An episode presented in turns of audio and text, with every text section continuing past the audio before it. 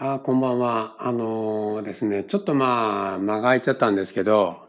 またあの、もう一回ね、今日ちょっと入れたいなと思って、あの、メッセージしました。メッセージじゃない、あの、録音しました。あのですね、10月、まあ先月なんですけど、すごいやっぱりね、いろんなことがちょっとあの、何なんだろうな、まあ主に人間関係なんですけど、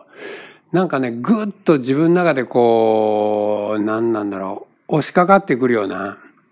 感じがしてね、なんかいろいろ忙しいっていうか、あの、大変だったなみたいな感じの月だったんですよね。で、まあね、あの、その10月がね、あの、すごく良かったことも嬉しかったことも、まあ大変だったこともね、いろんな人間関係が、いろん、なんか3つか4つぐらいちょうど重なって10月に。で、それがすごく押し寄せてね、まあちょっとここ、そうだな、10日ぐらいかな。まあ仕事もすごく忙しくて、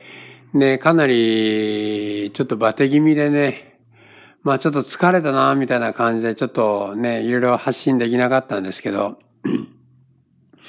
まあね、あのなんだろうなまあ今年のね、あの本当大きな課題っていうか、まあ、そうはね、あのまあやっと梅雨明けしたみたいな。まあ今11月、10月、11月なんですけどね。まあ本当長かったなーっていう問題が一個片付いて、まあね、本当今年2019年を、あら、ね、象徴するような、まあ問題だったんですけど、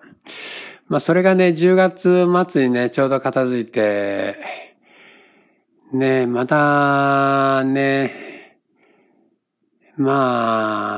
あね、まあ、うんとね、で、まあそれでもね、いろいろ疲れたなっていうのがすごく心も頭もね、今そうああるんですけど、まあそのね、あの疲れた状態とかね、まあ100%ね、あの幸せでなきゃいけないとかね、100%順風満帆の生活をね、やっぱこう夢見ていろいろやってきたんですけど、なんかすね、なんかそれじゃなくてもいいんだな、みたいな感じでちょっとふっと思った感じがあって。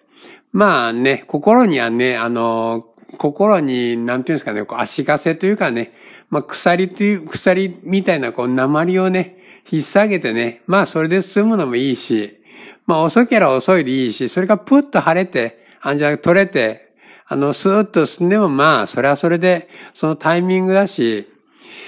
まあ、な、なんなんだろうな、結局。まあね、あの、そう、ベストでね、済まなくてもいいんで、まあそういう状況が、こう、あの、なんだろうな、この、今年2019年だな、みたいな感じ、感じなんだな、と思いました。